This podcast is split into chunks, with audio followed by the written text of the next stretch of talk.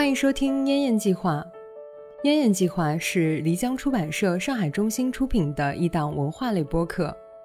本期是我们的第一期节目，感谢你的时间。人的成立呢是一个思想事件，它必须有个事件出现之后，这个人才出现。我们对大自然的取用关系。已经转移到我们对人的取用关系。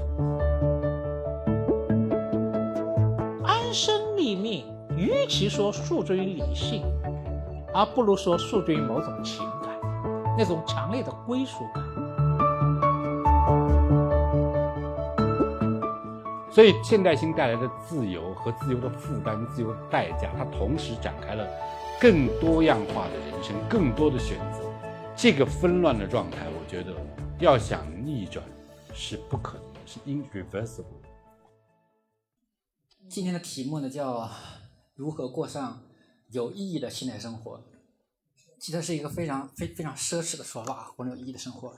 那我想我们都有有过共同的某种经历哈，所以这个话题如果改成今天如何活下去，可能更切实一点啊。嗯。大概是两三周前，对吧？我们著名的这个华为公司的老总任正非，对吧？他说今年的任务要活下去，这个级别的这个大企业要活下去。那么，那么下面大量的这个中中小企业啊，啊，个体工商户啊，各个不同阶层的人能够活下去，我想都是大问题。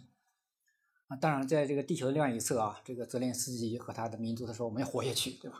呃，旁边的这个普京和他的民族我们也要活下去，都要活下去。所以都要活下去本身呢，这个才是社会的一个现实。但是也正因为如此啊，正是因为有这样的一个要活下去的一个压力，在反衬出我们今天的话题这个意义啊，就是说如果过上更有意义一些。但是我们知道呢，我这个问题对于很多人而言而言啊，特别是我想今天到场很多很多这个朋友们，可能是一个切实的啊，它甚至超过了我刚刚讲那个生存。我想这个是关键的地方。那那个意义怎么办？这个就是我呃最近几年呢给这个学生们上课啊讨论的一个话题，就通过阅读这个阅读这个古典啊啊获得一些新的看法。那么这个呃这个主要内容呢是写到了书当中啊。回到刚刚的话题，这个意义呢，你可能要想你要想要沿着一个具体的某个话题，什么话题都可以啊。实际上我书当中也也说了一句啊。就是这个《论语》，它本身涉及到什么呢？啊，就是你能想到、能够想到的话题啊，它都涉及到了，对吧？呃，学习、友谊、家庭、政治、语言、信仰啊、祭祀、鬼神、责任、衰老、疾病、生死、心灵，在一部《论语》当中涉及到如此之多的话题，但因为它是古典啊，哎，它有一个这样的一个简洁和简朴性啊，所以将它怎样呈现出来，我觉得这个是。可能是这个此刻啊，每一个每一个要读书的、看书的人的一个任务啊，所以这个这个话题实际上呢，我们只是做个引子。那么最终这个意义呢，可能只是呃，只能希望呃每一个人去找到那个意义自身。但是呢，为什么还要借助这样的一种一种古典呢？就刚刚提了一点一点点啊，说这个意义，我认为呢是与这个认知的清晰度有关的。在这个意义上，我认为这个。呃，这个孔子的这个《论语》呢，在清晰度上达到了啊，达到了人类的一种这个巅峰啊。那么孔子的这个认知啊，对于人性、对于社会的认知，在孔子之后呢，大概有将近一千多年呢，它是这个晦而不明的。那么大概一千多年之后，一千五百年之后吧，就是到了这个宋代，就宋代思想家出现，使得这个《论语》呢发生了一个非常大的变化。但是那个诸子的四书呢，是《大学》《中庸》《论语》《孟子》。所以当年的这个朱熹编这个四书的时候，他他也是他也非常纠结，明白吗？他如果考虑到一般的那个教教育教化的意义，他又把《论语》放到前面，《论语》好读一些。但是呢，他为什么一定要把这个《大学》放在前面呢？因为《大学》放到前面，《中文》放到前面，经过他的一解释，这个儒学就变样了，它就变成了一个无所不包的一个整全体系，它涵盖一切，应有尽有。很多人将它比喻成托马斯·奎纳那个神学体系，神学大学什么都有。说你要啥有啥，那这里面个最根本的就是宇宙啊，关于存在自身的这个问题。但这个话题呢，到这个朱子的四书这里呢，才把它整全的建立起来。所以我课堂上也跟跟学生们说，说当你读不懂这个《论语》的时候，你要看朱注，当然这个朱子他并不是他本人啊，就是他他个集大成嘛。所以我这本书实际上是实际上讲的是这个朱子学的体系。比如《大学》的第一第一句：“大学之道，在明明德，在亲民，在止于至善。”在朱子或者朱子代表的这个宋代思想家出现之前呢，没有多少人能把这句话说说明白。就这一句话，就是为这个儒学奠定了他这个性上学的基础，为了奠定一个普遍的基础。它这也涉及到一个就这个人的观念。提到人的话，你会想到哪个人呢？一个是儒学讲这个仁爱，对吧？讲这个仁爱的人。第二个人呢，就是这个就你我他的这个人。所以我书当中有个说法，是仁者仁者仁也，什么意思呢？就是朱子通过将这个人的存在，将人和这个天挂上钩，他实际上是对这个人本身做了个界定。所以我有个说法，人的成立呢是一个思想事件，它必须有个事件出现之后，这个人才出现。就如果没有这样的一个事件，没有这样的一个思想，没有这样的人物出现，这个人本身是不成立的。那我说这个什么目的呢？就说这个。这个朱子解释这个《论语》啊，朱子解这个释书，它实际给我们提供了一个非常非常非常整全的一个体系啊。那么你要获得这个这个非常这个稀缺的、非常奢侈的这个意义哈啊，你首先获得一种认知上的清晰度，没有那个清晰度，很多事情是无法谈的。呃，我第一次收到这本书的时候啊，我吓了一跳，我以为有另外一个叫和李永金同名的李永金。因为林永金老师给我们的印象就是做日本研究的，特别是他这两年关于日本研究的三部曲啊，呃是非常有影响。但是没想到，这个知日派竟然能写那个《论语》庄句平唱，我觉得非常奇怪。因为我好歹也是怎么说，对中国文化是不是之中？我是对中国文化是呃做过一些。这个稍小小的研究，所以我想他能谈什么呢？那读了以后我非常感叹。第一个，他把《论语》系统化，这个是不容易的工作，他做了。第二个，你看这个我也很惊叹，他让那个《论语》啊变得时尚了，啊，把它现代了。哎，我才现在才知道这个《论语》的每一。每一章节实际上都有主题的，啊，这个主题都和我们今天所关心的问题，什么理想、拯救还是逍遥，是吧？信仰与文明，华夏世界的贵族精神等等，这都是今天最时尚的话题啊！啊，这个每每一个你起的话题，如果出本书的话，都是畅销的。但是李永金老师把它提炼概括出来。所以呢，我看了这书以后呢，我是有点有点后悔的啊，就是觉得，或者说没有对《论语》下过苦功，讲中国文化呢，的确有点轻薄了啊，轻薄了中国文化。所以我是最钦佩永军的这一点的。嗯，永军实际上对中国文化是做了一个，呃，不不对《论语》做了一个现代的时尚的解读。呃，一个真正的经典。它是永远可以解说的，就说它具有无限，它的它的内涵和意义是具有无限的敞开性，这个敞开性在任何时间和空间都是敞开的，这才是经典，啊，经典和非经典的区别就在这，啊，就在这，所以我们是写不出经典的，啊，道理就在这，但是想想，差不多，啊。两三千年前，就有这样一个古人，有这么高的智慧。你想想，假使今天我们设一个重大工程，啊，把中国最优秀的头脑，啊，大师级的头脑集中起来，十年写得出《论语》吗？一定写不出，一定写不出。这个写不出，当然有各种原因啊。这个盛世只能修典，乱世才能出经典。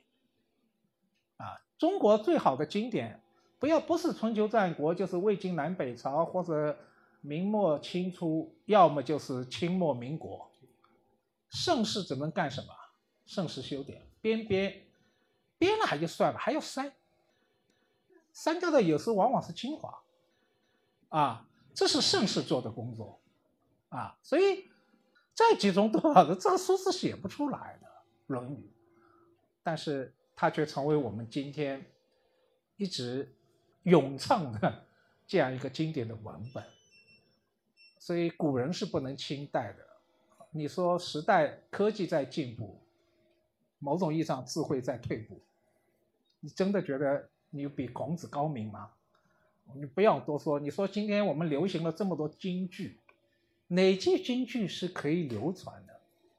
不要说流芳百世，各领风骚三五个月，三五天就被忘记了那个京剧，但是它却流传了两三千年。那才是真正的京剧，啊！今天让我们感官感到刺激、快乐的，哈哈一笑的京剧，是我们叫流行的不流传，流传的不流行。当年孔子也不流行啊，跟着他也就几个死忠粉，是吧？啊，都被包围了，啊，死忠粉围在这。那是孔子当年他自称说如上家之犬。那是很狼狈的，非常狼狈的，但是他的智慧留下来了啊，留下来了，所以我们这些人是留不下来的，因为我们没有被包围过，啊，没有被包裹，我们我们没有受到太大的东西，就是悲剧性的东西。最重要的是，我们这个时代太好了，啊，只能修点，还不够乱。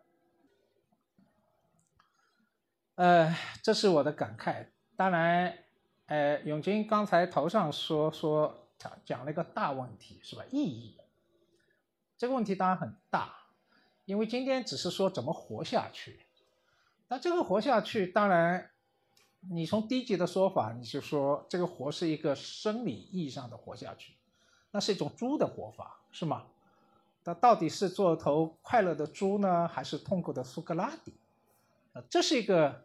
也是和 Hamlet 所问的说生还是死，是同样严峻的问题，啊，今天来的我相信都是想做痛苦的苏格拉底的，因为享受快乐的猪的话，完全不能从这本书里面得到任何快乐，所以，我们因为自自以为自己内心还有一些关怀，还有一些尊严，还看得起自己，还是一个人，这个人和动物的区别就是。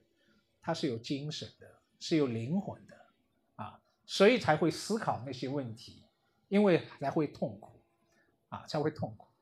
所以今天这个时代，大部分人痛苦是生理意义上的痛苦，啊，但是可能少部分人还在想这些看起来完全没有意义的啊，就没有用的问题，不是没有意义，那还是都是一些意义的追寻者，就内心还是。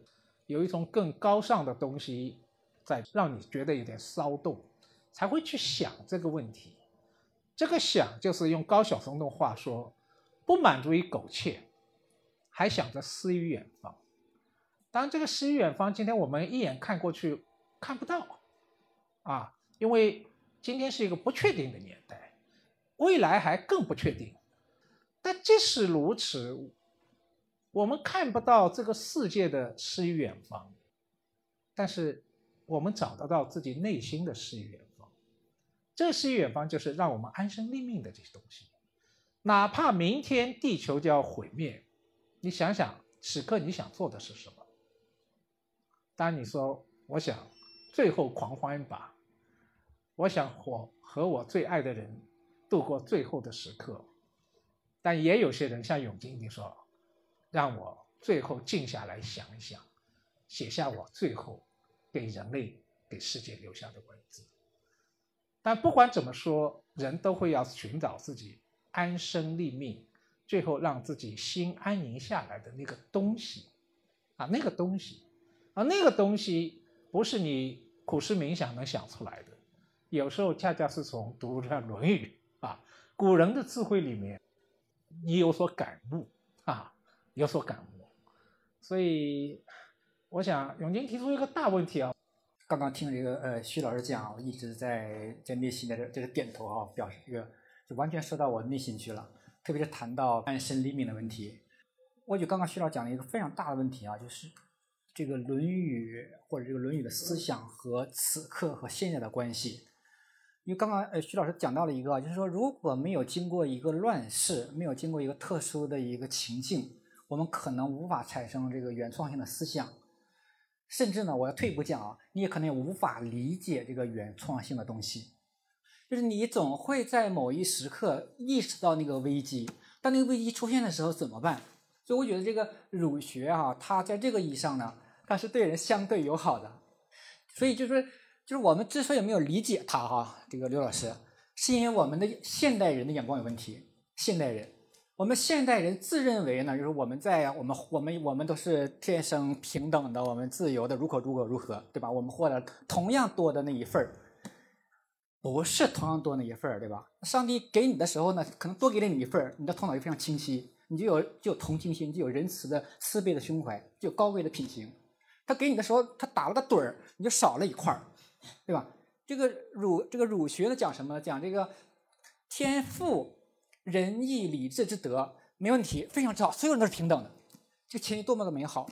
但是因为气柄所居，人欲所避，则有失而昏。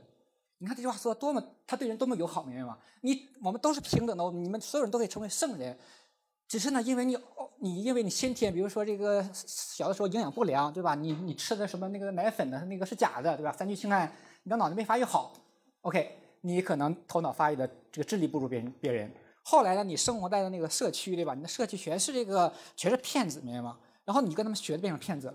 这叫后天人欲所逼，说因为这些事情呢，你的那个本体之名啊，你的先天的那个善的东西就被遮蔽住了，所以你你呢可能处于一个这个叫无名的状态，就内心躁动不安、无名状态。但是这个你看啊，这个为什么说这个宋儒的这个心胸我们不容易理解？朱子他说了，他说这都不是问题，说只要哈你在某一时刻哈，你的内心那个明的东西哈，那个亮的东西闪现出来了。那么呢，你就沿着那个那个孔孔道，你就自己去琢磨，啊，你你就会意识到，那才是你的本心，那才是你的本性，嗯，就是这个认识啊，就这个认识，就我目力所及啊，很难在其他这个这个学说思想伦理体系当中找到。很多伦理思想体系、宗教思想体系，他说，他说你们有罪，或者说你们不懂，我来教你，你们幸福吗？你们不幸，我来让你们幸福。儒学讲什么呢？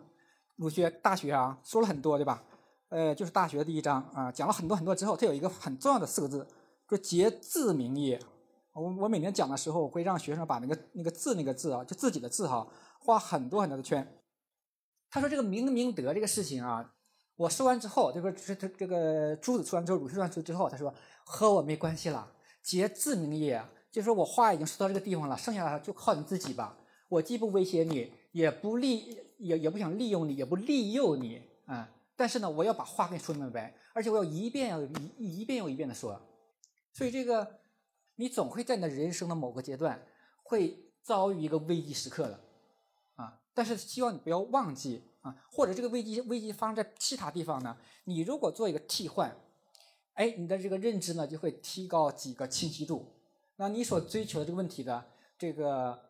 这个意义的问题呢，可能你会找到一个比较恰当的，所以我我觉得我们这个刚刚刚这个呃梁老师讲的说，你看我们呃经过经过几十年的发展变化啊，今天真是我觉得这个物质知识极大丰富了，就是在我们这个市中心，我我我不觉得和这个第一世界历史上的第一世界现在据说也没有了，我们已经和我们现在已经不是发展和美国一样了，是吧？非常高兴啊！就我们想做发展，我要被美国否。对对对。呃，也确实，这个这个，就是说，在就在我们在物质的意义上呢，已经达到了这这样的一个一个地方了。但是呢，很多地方呢是不如人意的。就如果没有一个好的清晰度啊，这个一切哈，很可能它非常脆弱，明白吗？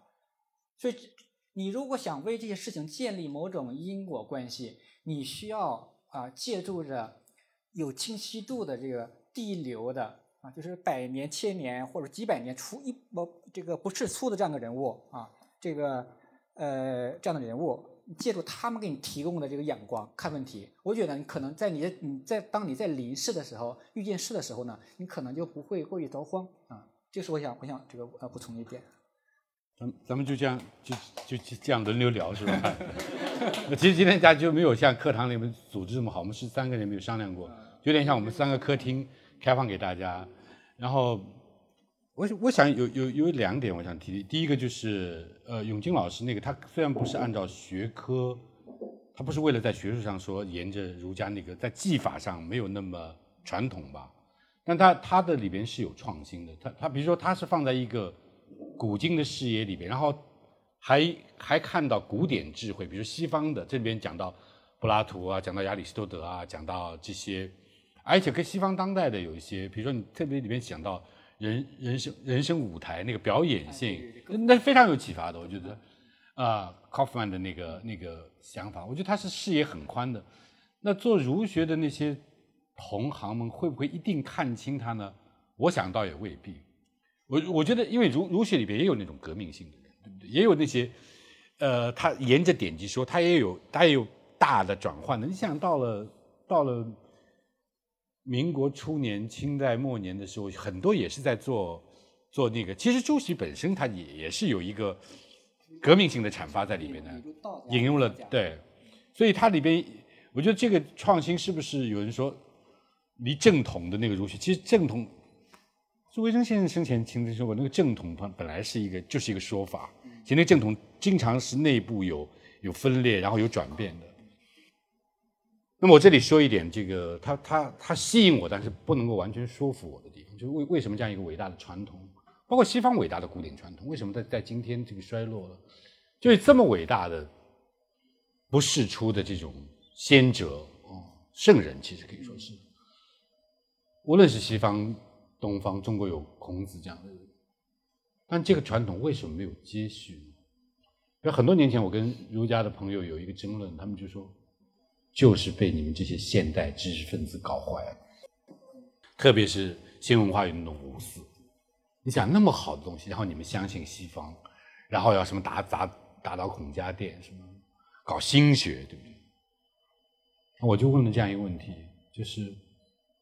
你以为第一代知识分子，中国的现代知识分子不懂儒学吗？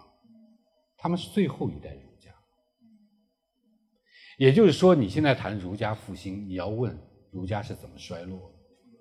儒家儒家如果这么好，修齐治平各个层面都有了，你怎么就在晚清的时候遇到了三千年未有之大变局，导致了儒家的巨大的衰落，甚至被遗忘？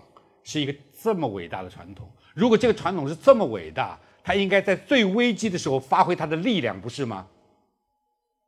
于是我们在谈儒家复兴的时候，我们先要明白它怎么衰落的。衰落的时候是说，都是后人搞错了，就是那帮包括康梁这些人吧，或者那些新党们搞错了，读歪了经。这个经是永远不会错的，它没有局限性。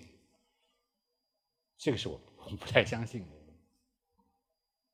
这里面当然有特别复杂的原因，有一个根本的现代性的条件的改变。这个改变，我们现在一般的从好多人从历史上或思想史来讲，是西方强加给我们，就西方西方把我们搞坏了。但是西方自己怎么坏？西方也离开了他自己的好多古典传统，基督教啊，包括包括希腊什么。然后我会放在一个更大的一个人类图景来看，就是人类一方面他知道有这么好的东西。但一方面，人类是任性的一个存在，他的任性的存在跟他的理智的发展是有关系的。你看，从整个人类文明史，我们现在可以看，就是它的发展无非是这样，就用两个字概括，就是出走。出走的意思是什么呢？我们以前是老老实实的在大自然给定的那些条件下开展自己生活，最多做一点小小的加工改良，比如说给我们土地，我们耕种。对吧给我们一些石板，我们在上面刻一点什么壁画什么，就 That's all。但是人类不得了，他的那个理性发展之后，他可以不接受我给定的东西。你你想农业，后来我们就有一些改良跟后来我们发发现了化肥，发明了化肥，化肥这东西不是天然的，他要搞清楚大自然的奥秘，然后他把这个东西操纵出来，造一个东西，造一个大自然本来不存在的那种分子。或者不易得的，然后把它批量生产、量化了，然后土地改变。现在你去看，你们去看这个农业可以达到什么地地步？农业可以达到无土培植。纪录片里边，十八层楼的一个大楼，每一层无土培植，阳光、温度啊、各种控制好，它就就变成工业了。工业的意思，工业的整个意思就是不是你 given available condition 上，然后人自己呢，人不接受我们是天然给定的那个社会条件，比如我们以前都是在传统社会是不不太流动的，大部分绝大部分人都生于斯长于斯，终其一生在，所以我们的社会关系什么是给定的？给定的意思吗？都是血缘关系、宗族、邻人。所以你在一个地方，你不会有一个纽带感、那个那个归属感的缺失。就是它的好处是它永远在那儿，它的坏处是说你这个邻居、你这个亲亲戚不太喜欢，但是没办法，他就是你的亲戚，你就挨着他生活。然后我们不接受，我们出走了。我们不要在故乡，因为故乡这个词其实也意已经意味着出走。你不离别的时候，你的家乡不会叫做故乡，对不对？我们现在全大规模的流动，这这这跟现代化的商业化、工业化、城市化有有关。城市都是上海在七百年以前都没有想象的，现在的这种完完全想不到，都是各地方的移民来。然后人离开了，就任性的人才会离开。后来发现任性人过得比我们好，大家就被吸引了嘛。就是你给我的这样一个人类的人人际关系，我们叫做有机的共同体或者有机的事情，我不接受，我不喜欢，我就可以离开。离开了以后，人就构成了一个自愿的共同体，这也是一种出走。人类按照自己的意愿来生活，这是多了不起的一个勇敢。但从另外一个意思上，我们可以说是大胆妄为。就是你可以说他 brave，但是另外一个英文词叫 audacious，是一个大胆妄为的举动。我就任性了，我不接受给定的这一套。我们现在其实可以改变自己什么？改变自己的身体。我们不接受父母给的这样一个，我我去做医美，然后可以做整容，我甚至可以不喜欢自己的性别，我可以做变性。据说现在国外这个填性别都不能谈填两栏了，对不对？后来据说有十几种还是二十多种性别。那这时候我们会觉得，人类是不是走得太远了？我我就像离家出走的孩子，你们开始就不，你们青春期的时候有没有我我不知道离家出走，父母教的这一套，臣服教条，离开要一越走越精彩，越走越慌，心里很慌。我们现在人类就是到了心里很慌的状态，让我们发明出核武器，但我们又发明出手机这种东西，多好啊！迷恋它，太好玩了。它手机已经不是手机，是我们一个外挂的器官，是我们的身体的一部分。你现在丢了手机，你就会失魂落魄的。然后它的它的麻烦在于它的迷人之处和它的带给我们的那种不安定，那个那个不确定，我们的焦虑，我们的忧伤，它是在一起的。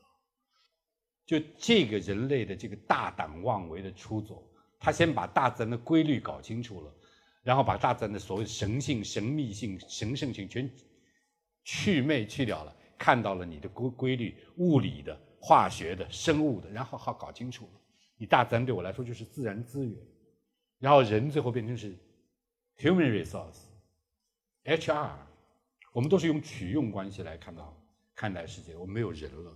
这个人大家知道是，也有人解说是两个人嘛，对吧？就人二人嘛，二人就是我们跟人的关系。你说，当然我们现在还是还是有有社群的、有朋友的。但大家想想，多少你你在朋友在你的微信里边可以打开，多少人是跟你只有情谊，没有任何一点共同的事业、共同利害关系的人，你还去看他的微信，保留着他，蛮难的。现在真是蛮难的，不是同行，不是有，一般我们赶紧加微信，这个人是一个人脉啊，这个人是我们我们我们对大自然的取用关系，已经转移到我们对人的取用。甚至在家庭，就是他的那个那个力量已经殖民到家庭，就是爸爸妈妈对这个孩子好，你是要给我正脸的啊，就是你要你要活成一个我期望你活的人，然后我觉得我成功了，就这个这个在里边。但另外一方面，他他没有这一些我们叫做一种新的看待新的世界观、新的人际观的这种发展，我们这个世界不会发达成这个样子。而且我们也不知道有另外世界和另外生活的可能性，于是我们现在就是自由带给我们的代价是，自由就是我们我们有很多很多选择，它代价是太多太多选择，我们不知道好坏对错。所以在在这个意义上，在在中国跟西方有一一点是相似的，至少是相似的，跟跟希腊，它有一个自然法在那里，就是所以他们不太分因然和实然，你看到就人本心就是如此，自然本性就是人性就是这样的。然后呢，你遵从它，你最后活得会丰沛，会会会有欢喜；但是你违背它，你一时挺开心的，你是被欲望遮蔽，但是呢，你最后会感到自己。失魂落魄，破碎，意义感找不到。但是现在怎么办？现在没关系啊，我们一般找不到，怎么？我麻醉自己啊！我每个时刻，我看看这个抖音，有点小，有点片刻的小小的快乐。我说你小的快乐，你加不起一个大欢喜，你拼在一起得不到一个大的幸福，没关系呀。我忘掉那个，我继续小快乐。我每时每刻都都快乐的。我医生怎么交代？我干嘛要交代呢？这居然可以成为一种选择，而且当大家知道二十世纪整个在，比如说精神分析学，弗洛伊德开始讲到人的欲望是一个底层的驱动力的时候，欲望被合法化，被正当化了。当然，这原完全不是弗洛伊德的本意，大家知道。但现在我们就说，欲要就是你说的那个会会会遮蔽我们的，被欲所遮蔽，对吧？现在我们就是要欲望敞开，我们才成立。才变得欲望的解放，欲望的饱满，然后这这个是一种好像比较强劲、彪悍、有性情的人生。所以现代性带来的自由和自由的负担、自由的代价，它同时展开了更多样化的人生、更多的选择。这个纷乱的状态，我觉得要想逆转是不可能的，是 irreversible。这里边牵涉到了一个大问题，就是它要逆转，不是说一个好的观念。它自然能够成为支配我们社会的这样一个价值或者理念。只有它它能够说明我们社会的时候，能够帮我们讲得通我们自己的生活的时候，我们才会接受它，它才会变得有影响。但在什么意义上，我觉得 李永金老师这种生活方式，他是他是知行合一的，他跟人并不是很亲切很腻的。我们一年也见不了几次，虽然我们是同一个同一个单位的，同一个小的。教研室的同事，他自己保持这样一个非常宅的一个状态，主要在过内心生活。但是我们我们有这样的机会，还是会有很多的交流。我想说的是，是有这样的例子在，在我们这个世界，在我们这个时代，它是特例或者是少数派。但是我们自己这种多数派的生活。如果活到一定程度，你真的是非常焦虑、非常挫败、非常迷茫，你至少看到这个世间是有另外一些人，他挺拔的活着，他能够安身立命，他不是假的。然后这些著作、这些典籍，它的力量可以解释你的生活，包括解释你的负面情绪，这时候他会才对你真正的发生影响。所以大家，我觉得在不要再不不是因为附庸风雅说我现在读古典了，除非你是个学者、专业学者，那是你有的有的专业学他也也不一定欣喜读的书，他不得已而为之。当你当你的生活特别丰盛而感到无聊的时候，当你的社会当你的生活或者让你的生活充满各种各样激烈的竞争，你感到挫败的时候，这时候没有一个东西没有。你的你的脑海里没有声音，来来阐明它，来解释它。这时候你开始亲近古典。我觉得无论道、佛，还是儒家，或者是西方的古典，或者是宗教，都会对你有帮助。你要把这种危机或者极端无聊的那个时刻，看成一个心灵启蒙的时刻，看成一个走向冥冥之德的这样一个时刻。只有只有当自己生活遇到问题的时候，求解而不得的时候，你才诉诸古典，然后古典的那些智慧才真正向你敞开。这是我对我们这些不是专业的同学们说的一点话。嗯。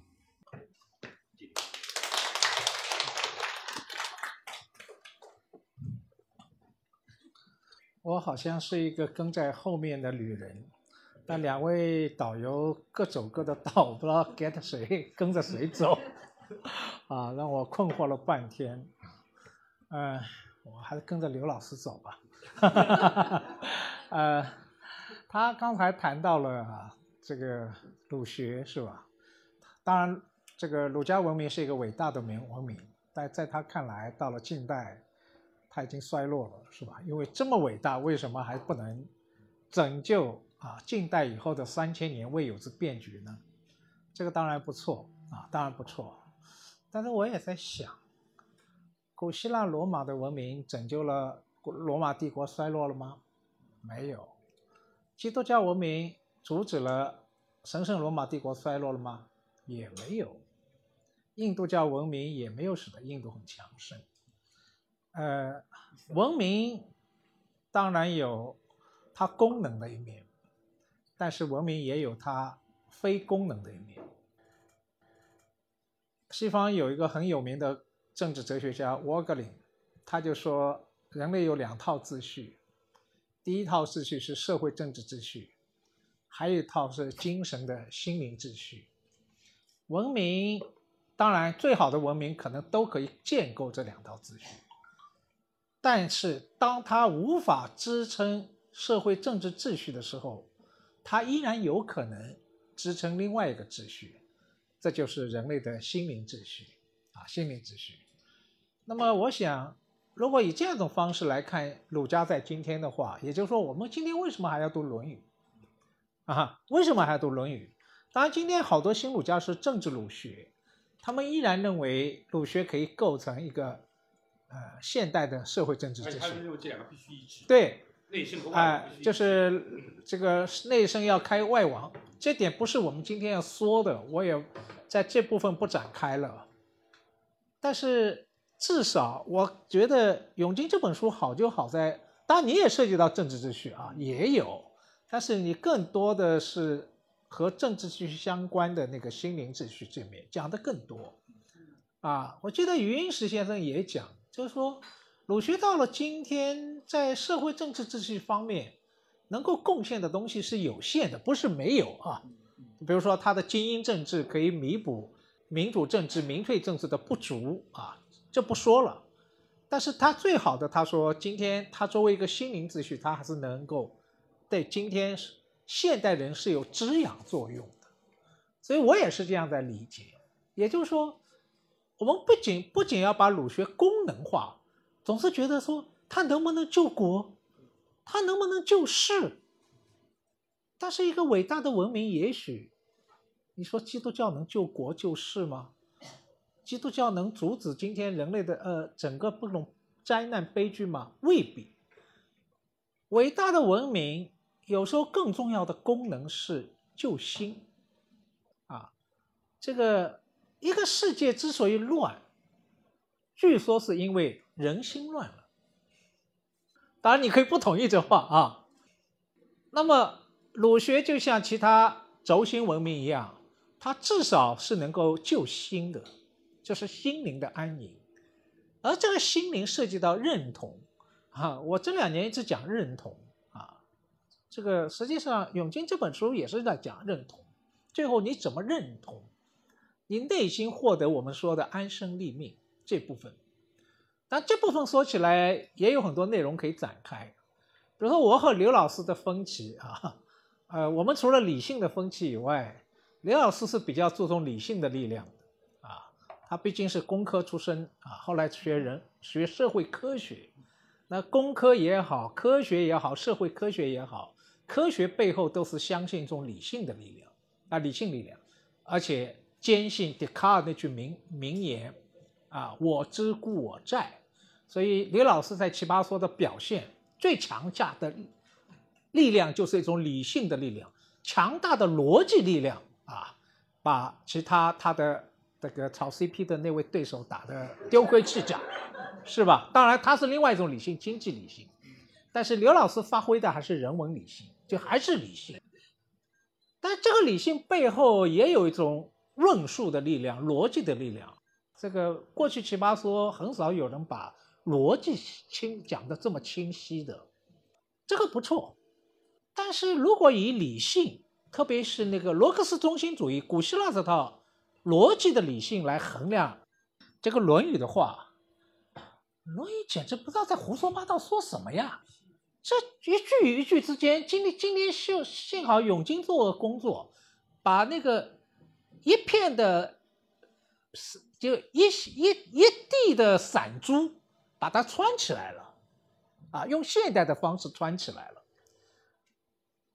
所以，如果按照古希腊的罗克斯中心主义，《论语》简简直就是一没有逻辑。所以，德里达到上海来啊。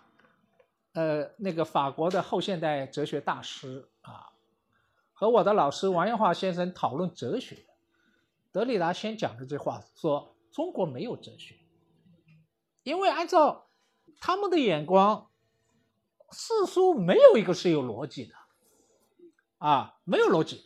宋明理学到了理学，也只是我们说的佛教的东方哲学的逻辑，不是西方哲学的逻辑。”所以他们认为说是没有哲学中国，但是王元化先生回了一句说：“中国有中国的哲学，不要以为世界上只有一种逻辑，就是西方的逻辑，东方也有东方逻辑，比如说印度的逻辑、哲学逻辑，中国也有中国的逻辑。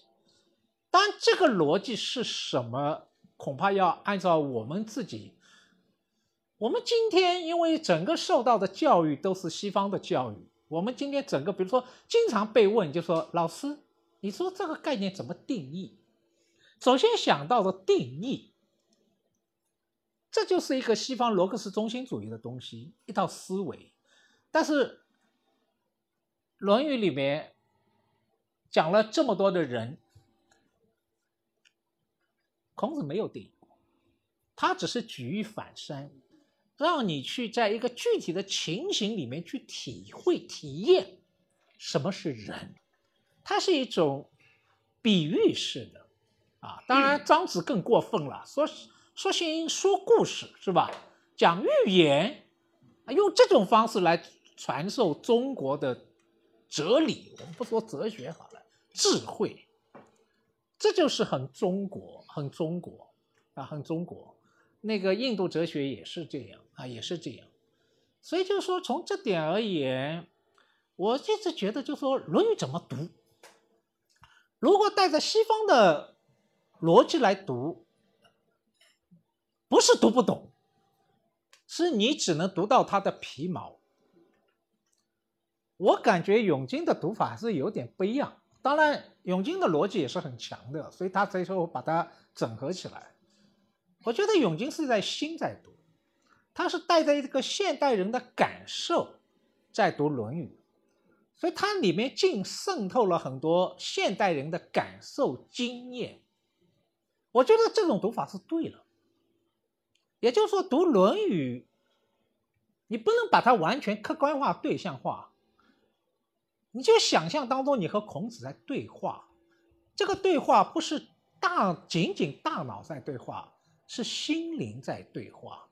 虽然时空错开了两三千年，但是人类的一些永恒的问题是没有解决的，依然存在，只是在不同的时空里面回答的解应对的方式不一样，所以这又产生了一个面对共同的问题是可以对话的，而更多的是心灵的对话。呃，我过去写文章啊，这个讲我也特别强调，因为我蛮早就说从事启蒙。那启蒙是什么？康的那句名名言是吧？公开有勇气，公开运用自己的理性，所以相信理性的力量。然后过去也以理性的方式来衡量，它不够理性啊。好了，那就完了，就这个马上就评价度就低了。但这两年我有点改，我觉得理性当然很重要，但是除了理性，刚才刘老师讲了很多欲望，就是欲望，欲望是什么？欲望是一个意志的人，这同样也是不容忽视。当然，按照儒学、朱熹法，要要要要要以理来克欲，是吧？啊，这成天里面人欲，这个我们不讨论。但是我今天我特别注意到，我特别欣赏《永经》里面特别强调注意到，儒学是诗学，啊，儒学有一种情感的情感教育。实际上，《论语》里面大量的，因为它是一个情景化的一个教学，它就特别注重言传身教。言传身教有点，在我一个通俗的比喻上来说，是一个气场。就我并不是一个客观的知识来教育你，就说我形成一个气场。所以为什么现在我们这个疫情这几年啊，这个现在学生很惨？为什么线上教育它不是一个气场？如果仅仅是理性的话，线上线上有区别吗？没有。但是线下，就像今天我们为什么不在线上呢？线上我们有更多可以参与啊。啊，刘老师可能会表现得更好，因为我们都在奇葩说看到他了，是吧？我们没有资格到现场去声援他。但是线下不一样，线下有一种什么气场，就是人与人之间的交往，到现在是科学无法证明，可能还有第五个通道、第六个通道，就第六感、第七感，那种气场你被带起来了，这个东西线上是无法传授的。所以孔夫子教学，你想，包括后来禅宗更这样了，是吧？完全是不离文字，不说，你跟着我做，在一起生活劳动，那就是一个教学。那更多的不一定通过理性，是一种感悟，一种情感，甚至是一种神秘的东西。哎，孔子有神秘的一部分。不要以为孔子很理性。我们过去说儒家是中国的理性主义，这不错。但是儒家依然有情感的一面，甚至还有神秘的面。天命的面是神秘的。五十而知天命意味着什么？你终于明白那个你不可知的那些东西，你依然不可知，不是你可知了啊。人不要太狂妄，觉得啥都知道。所以这些东西。我觉得永经里书里面谈到情感，啊，这种强大的这种情感的力量，而安身立命，与其说诉诸于理性，而不如说诉诸于某种情感，那种强烈的归属感。你现在想想，我经常发现自己很多事情想明白了，理性上明白了，你会这样去做吗？不会。你还会被一个意志的自我、各种欲望所摆布，甚至还有更强的，就是情感，啊，难舍难弃那部分东西，你依然是违，就是违背自己的理性在做选择。所以今天这个世界大部分人的选择不那么理性，是带有很多情感的意志的东西的干扰。那么，OK，这也是人类幸运的地方。如果人都很理性的话，我们要人干什么？人的创造物，那个 AI，人工智能，就理性而言，就工具理性、计算理性而言，远远超过人类。我们还要人干什么？幸而我们发现，就像猫教。老鼠所啊不，猫教老虎所有的本领，所以猫叫大猫，但是只留了一手，就是老虎不会爬树，是吧？人也留了一手，人具有一种意志的选择和情感，而人工智能至少到目前为止啊，它有模拟情感，这个模拟情感都是模拟的，但是它不真实，但人仍然是有种情感的存在。而从这点来说，我不能说古希腊哲学不够情感，他们也有，但他们更强大的是一种罗克斯的理性的力量。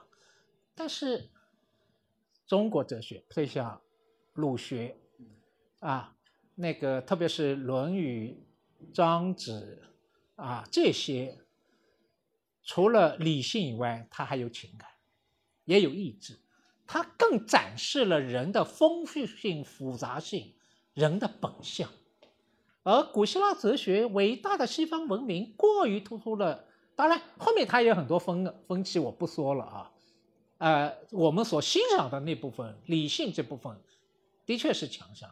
但我们不要忘记，我们还有另外一种东西。人之所以为人，那个情感的人，啊，这恰恰是那个人学诉诸的不是理性啊，人就是诉众的是情感，啊，人的一种将心比心啊，中术都讲这个东西，啊，都讲这个东西，所以这些东西这个情感，今天在我们的教学当中，我们大学教育是没有情感教育的，都一切归属于理性。所以我们失败了，啊，失败了，使得我们会在很多灾难面前，我们只把它看作是一串数字，我们无动于衷，甚至觉得有种冷冰冰的理性，以为自豪。只有自己经历过那两个月静默，你才意识到另外一种东西，这个情感的东西。所以我就发，我就这两最近一直是感叹说，哎呀，搞了二十年启蒙，还不如两个月的静默。我我要赶紧回应一下，那徐老现在就进入渐入佳境了，对吧？他一般呢是用一些标签，然后把我贬低收编以后，他就开始好了。这我跟他认识三十多年，我们一直是这种关系。嗯。他说我以前是学理工的，后来是学那个人社会科学，所以一直是理性。他忘了说他我早年是一个诗人和剧作家。当然不光是理性。刚才我我说的不是说中国中国这个文明到了近代衰败了，是因为中国。我说所有包括西方，这是一个这是一个古今之变，是全人类的，不是不是中国的。就中国的古典文明依然是伟大的文明，这个西方也是个。西方现在，柏拉图、亚里士多这些东西也是跟现在很多东西脱节的。其实把理性和情感做二分这件事情本身，就是受到西方的影响。在柏拉图那里，大家知道，理性、激情和欲望它是三分的，有一个 themos，对不对？可以翻成血气，或者它一开始就有这个分化。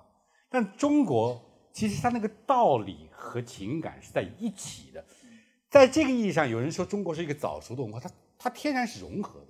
而西方呢，把这个分开了以后，它的理性也非常发达，它的感情感的一面也非常发达，然后两个东西会有分裂，会有冲突，会有紧张，这是构成不同的面貌。所以我们要这样来看。还有还有，大概我我要我要那个补充一下，或者说纠正一下那个徐老师说的德里达的看法。嗯，不，他其实没有说不是纠正他，大家有一个印象。德里达好像很傲慢，说我们有哲学，你们中国有思想没有哲学，因为在罗格斯中心主义上中国没有。但是大家知道后现代主义者或者一个解构主义者，他是反罗格斯中心主义，你明白吗？他的意思，他在说你们没有西方那样的哲学，你们有自己的思想，他不是在歧视或者贬低中国文化，他在某种意义上甚至是一种赞誉，至少说是不同。他我们被这个罗格斯中心主义呢带的。太远了，或者走的太偏了，所以他跟王云华先生，应该齐老师应该知道这样一个背景，是，他他不，他是一种尊敬，他是对这个，对对一个不同于自己文化传统表表示一个尊敬。所以呢，在这个意义上呢，我就是说我我同意刚才徐老师对永金的解释，他里边他是讲道，中国人不讲讲讲讲道理，他不是说讲理性，这个道理里边呢是有情感，有的时候你用了情志这个因素，对吧？人的决心。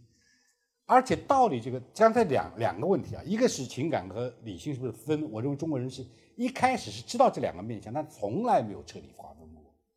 第二呢，他的那个道理呢，它不是变成一个抽象的，我们现在叫做普遍真理或者普普世道理的，它一般是用一个范例在那里，一个例子，一个让足够吸引人的例子，他不用说把这个，他很少吧这样说，把它变成说天下的道理。他那个范例呢？但是他又不是说是一个特例，他之所是一个道理呢，它总有比这个个案更广泛一点的启示作用和示范作用。那么，然后讲到这个理性的问题呢，现在西方也区分，其实任何一个大文明呢，你都不能够用一个简单的标签一言以蔽之的。你看有两个词，一个叫 rationality，一个叫 reasonable。我们叫 reasonable reasonableness。这个词有一次我跟陈嘉映老师对话，我说翻成通情达理是更好，他非常同意。然后我觉得中国人就是通情达理，有的时候通通理达情，他是在这里边的。我觉得西方那个 reasonableness 和中国的这个通情达理呢是有非常高的相通之处。在这个意义上呢，我们现代人呢也未必就不能够理解古人，啊，西方人呢也未必就不能够理解中国中国的文化。其实我们在在现实世界当中呢，你发现一个人特别讲道理，特别有理性，这人是不太可理喻的，对吧？然后一个人被感情带着跑，完全冲动，就是很混乱，你也蛮难跟他相处的。所以呢，要是我在奇葩说上做的稍微好一点，是是通情达理